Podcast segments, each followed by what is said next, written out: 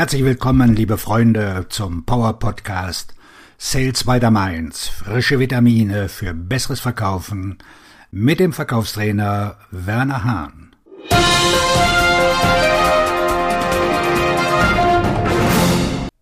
Wie Sie erfolgreich an die Geschäftsführung verkaufen.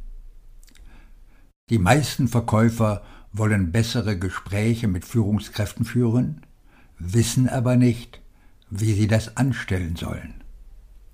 Sie wollen weg von oberflächlichen Anpreisungen und hin zu echten Gesprächen. Sie stellen sich Gespräche vor, die tiefere Beziehungen aufbauen und mehr Möglichkeiten aufzeigen, wie sie ihren Kunden helfen können. Gespräche mit leitenden Angestellten können einschüchternd sein. Auf die Frage, was sie davon abhält, mit der Führungsetage zu sprechen, antworten viele Verkäufer Ich fühle mich nicht wohl, ich habe ihnen nicht zu bieten oder ich bin nicht auf ihrem Niveau. Es kann schwierig sein, eine Führungsebene zu verkaufen, und ein erstes Treffen zu bekommen, kann eine echte Herausforderung sein. Aber das Schwierigste ist nicht das erste Treffen, sondern das zweite oder das dritte. Es geht darum, die Beziehung aufrechtzuerhalten. Der Verkauf an die Geschäftsführung ist ein Prozess, der damit beginnt, dass man erkennt, inwiefern sich der Verkauf an leitende Angestellte von anderen Verkäufen unterscheidet und Schritte unternimmt, um seinen Ansatz entsprechend anzupassen. Acht Tipps für Verkaufsgespräche mit hochrangigen Führungskräften. Diese acht Tipps helfen Ihnen dabei, einen guten Eindruck zu hinterlassen und Ihre Chancen auf ein zweites Gespräch zu erhöhen, von der ersten Begegnung bis zur Nachbereitung. Erstens. Recherchieren Sie.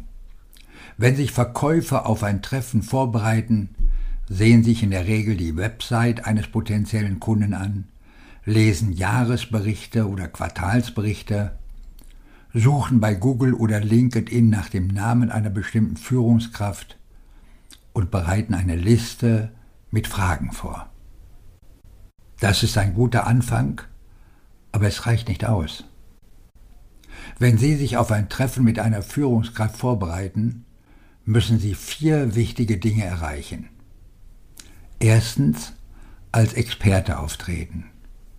Zweitens die Beziehung aufbauen. Drittens ihr Ego ein wenig streicheln. Und viertens ihre Agenda herausfinden. Wie das geht? Indem Sie Ihren ersten Schritt sorgfältig planen. Rufen Sie den Assistenten oder die Assistentin an und stellen Sie ein paar Fragen, um sich vorzubereiten. Setzen Sie sich mit einer anderen Führungskraft in Verbindung.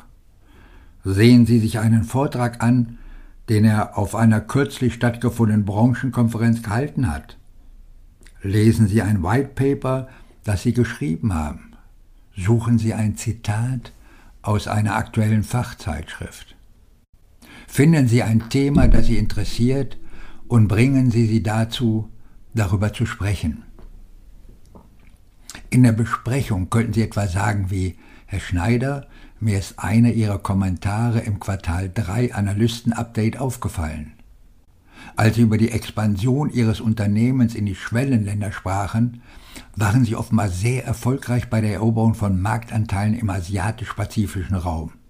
Unsere eigenen Untersuchungen haben gezeigt, dass die eigentliche Herausforderung oft nicht darin besteht, Marktanteile zu beobern, sondern sie auch über einen längeren Zeitraum zu halten. Deswegen die Frage an Sie, wie denken Sie darüber? Bingo, Sie haben soeben bewiesen, dass Sie Ihre Hausaufgaben gemacht haben, sich als Experte etabliert haben und ihn eingeladen haben, seine Ansichten zu erläutern. Weiter zum nächsten Schritt. Zweitens. Planen Sie jedes Gespräch mit einem Ziel vor Augen. Beim Verkauf an die Chefetage befinden sich die meisten Menschen an einem der beiden entgegengesetzten Enden des Spektrums.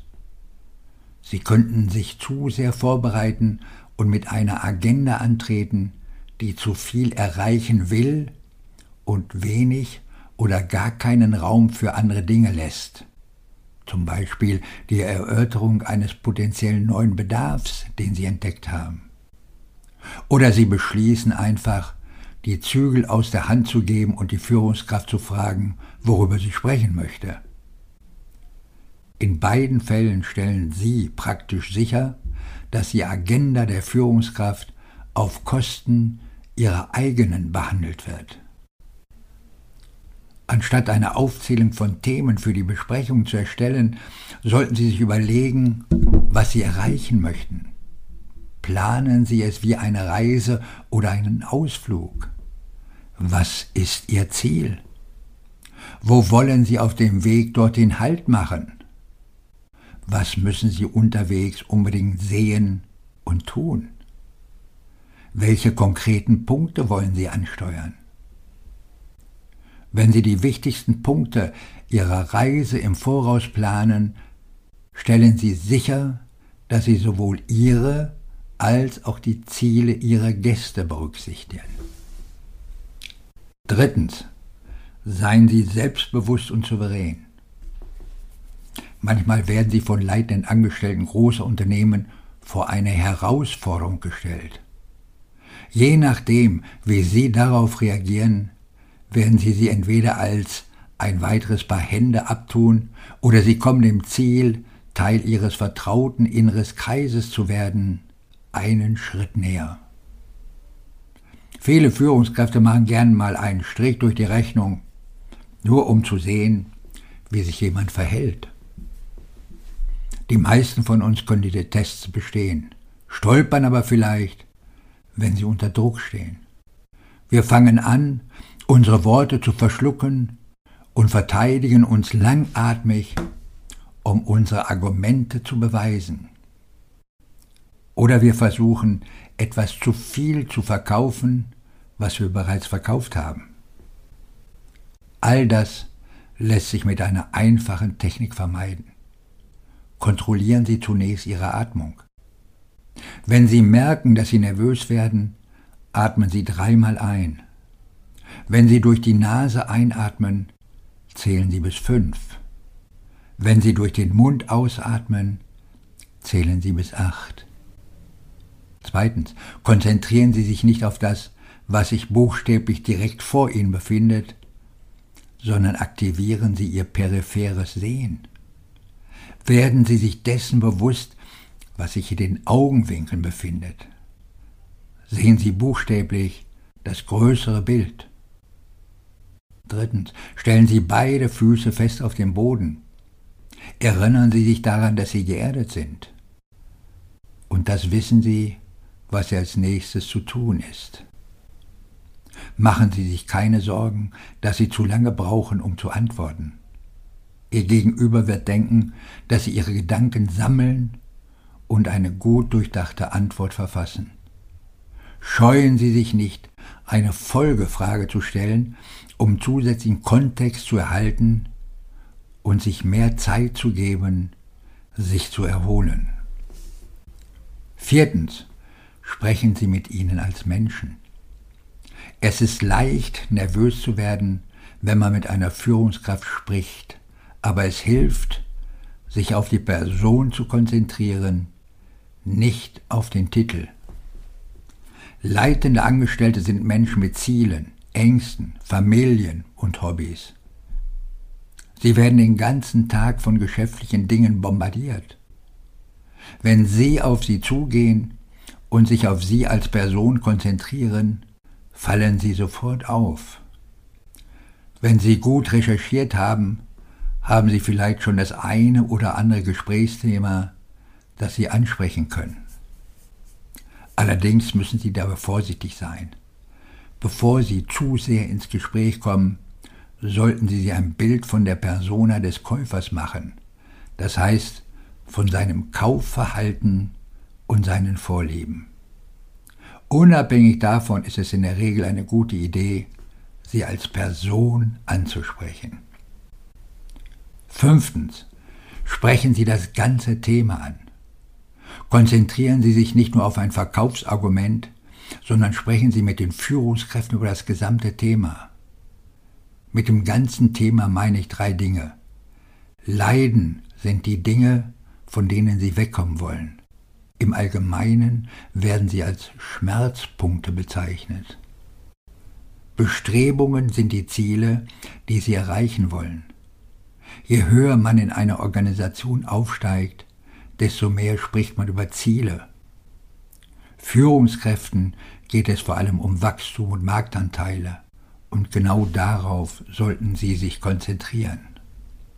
Risiken sind Dinge, die man minimieren möchte, egal ob es sich um die Risiken der Projektdurchführung, der Zusammenarbeit mit Ihnen oder der Zusammenarbeit mit Ihrem Unternehmen handelt. Es gibt viele Risiken, derer man sich bewusst sein sollte. Sechstens. Gleichgewicht zwischen Befürwortung und Nachfragen. Es ist eine Binsenwahrheit, dass Verkäufer zu 70 Prozent zuhören und zu 30 Prozent reden sollten. Das ist in den meisten Fällen richtig, aber wenn Sie sich mit einer Führungskraft zusammensetzen, müssen Sie einen Mehrwert bieten.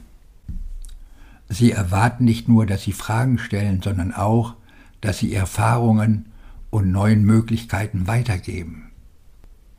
Bringen Sie Fallstudien, Geschichten über die Unterstützung von Kunden in der Vergangenheit und intelligente Vorschläge oder Szenarien mit, wie sie ihnen in ihrer Situation helfen können.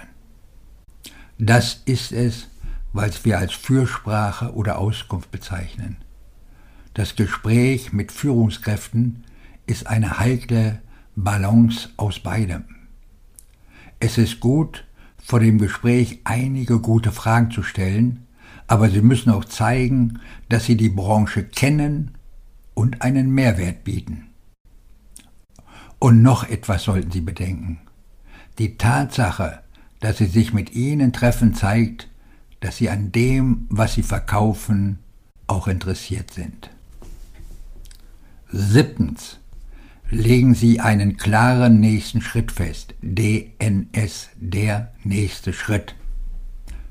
Am Ende des Gesprächs sollten Sie einen klaren nächsten Schritt vorschlagen. Verkäufer werden am Ende eines Gesprächs eines von drei Dingen tun. Nichts tun, den Kunden fragen, was er tun möchte, oder einen nächsten Schritt vorschlagen.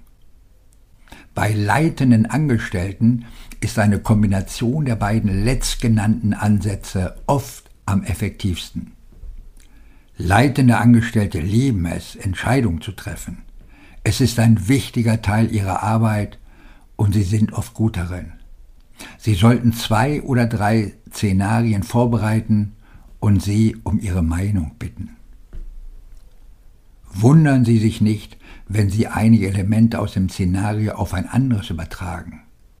Das ist ideal, denn Sie haben nicht nur eine Entscheidung getroffen, sondern auch in sie investiert, weil Sie sich vorgeschlagen haben.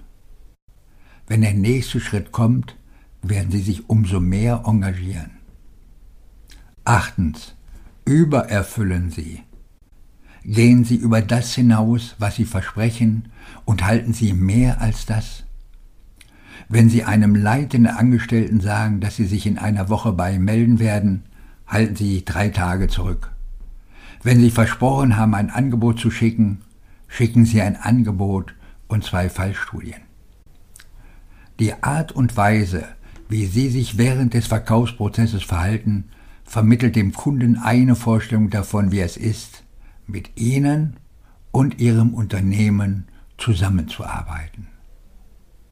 Immer wieder habe ich erlebt, dass das Verhalten eines Verkäufers einen unverhältnismäßig großen Einfluss auf die Entscheidungsfindung einer Führungskraft hat.